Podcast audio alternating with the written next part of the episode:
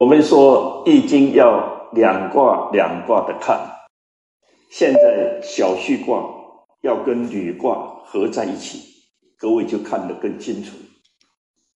你猛然间看过去，它有两个大眼睛在那里，只不过位置高低有一点不同。小序卦跟履卦，它是什么？它是中卦，就是倒过来。倒过去，它是一体两面，大家都没有储蓄，围墙也不要，什么道理也都等于零了。有了储蓄以后，那就不同了，就开始人与人之间很自然的有一个围墙出来，而且围墙不断的加高。彼此就开始有心防，以前没有，我都对你很坦诚，你对我很坦诚了，现在不行了。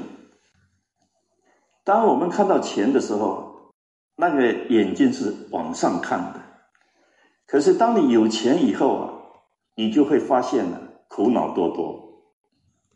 人家向你借，借不到用骗的，骗不了就抢你的。你怎么办？所以你的眼睛就看得下面一点，比较实在，看看自己的处境。所以这两个卦就开始有变动。小序卦上面比较柔，下面比较刚。就是当你没有钱的时候，你内心是很坚强的。我要好好奋发，我要有点小积蓄。我就会好好做人，哪个不是这样？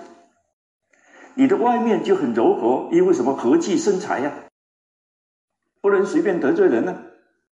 没有钱还脾气大，那还得了？可是当你有点小积蓄以后啊，你就觉得好像世界都变了。你对人客气，他就开口跟你要钱；接不到，他就翻脸。于是，我们也改变我们自己的态度。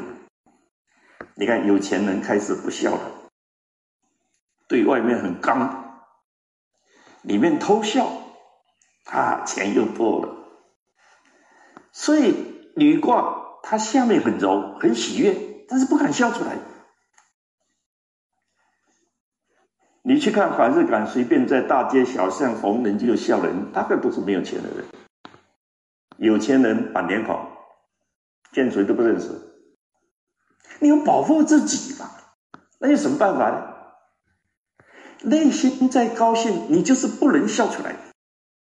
所以他内柔外刚。我是亲眼看过一个很有钱的人，他早上要出去晨跑，然后六个年轻人把他团团围住。一点空隙都没有，他在中间跑，偏偏他个又不高，就好像一个围墙，移动的监狱。没有钱的时候，就想有钱多好多好，有了钱以后才知道，啊，比没有钱还苦恼。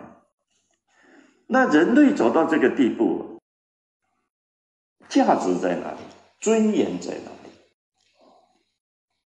所以事实上，这个履啊，并不是像我们所讲的履行合约、履行合同、遵照法律那么粗浅的东西，不是。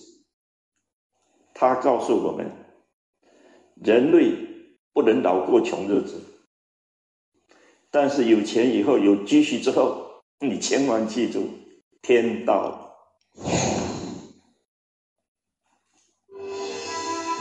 当我们通过不断的努力去追求成功、获得财富之后，却发现并没有因此而获得更多的快乐，相反，却有越来越多的烦恼和危机随之而来。